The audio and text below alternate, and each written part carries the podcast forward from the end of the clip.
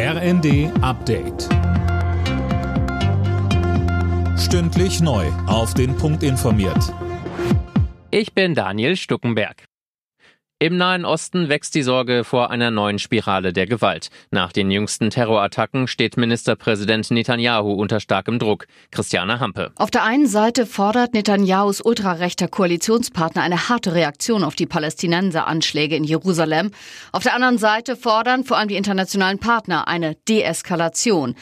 Aber ohne die Ultrarechten wäre Netanyahu nicht an der Macht. Am Freitag waren bei einem Anschlag vor einer Synagoge in Jerusalem neun Menschen getötet worden. Keine 24 Stunden später schoss ein palästinensischer Jugendlicher auf zwei Menschen im Osten der Stadt und verletzte sie schwer.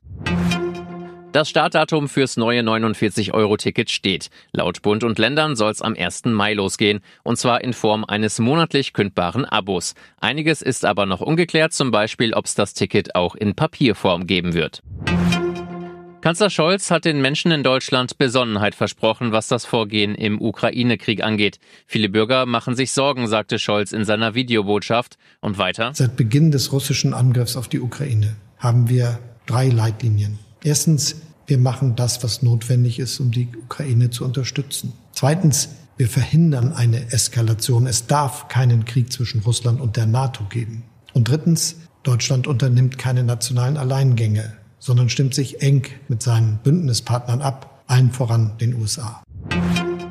In der Fußball-Bundesliga bleibt der FC Bayern auch im dritten Spiel des neuen Jahres ohne Sieg. Der Tabellenführer spielte gegen Eintracht Frankfurt 1 zu 1. Die weiteren Ergebnisse Hertha Union 0 zu 2. Die Hertha hat sich danach von Sportgeschäftsführer Bobic getrennt. Bremen Wolfsburg 2 zu 1. Freiburg Augsburg 3 zu 1. Hoffenheim Gladbach 1 zu 4. Und Mainz Bochum 5 zu 2.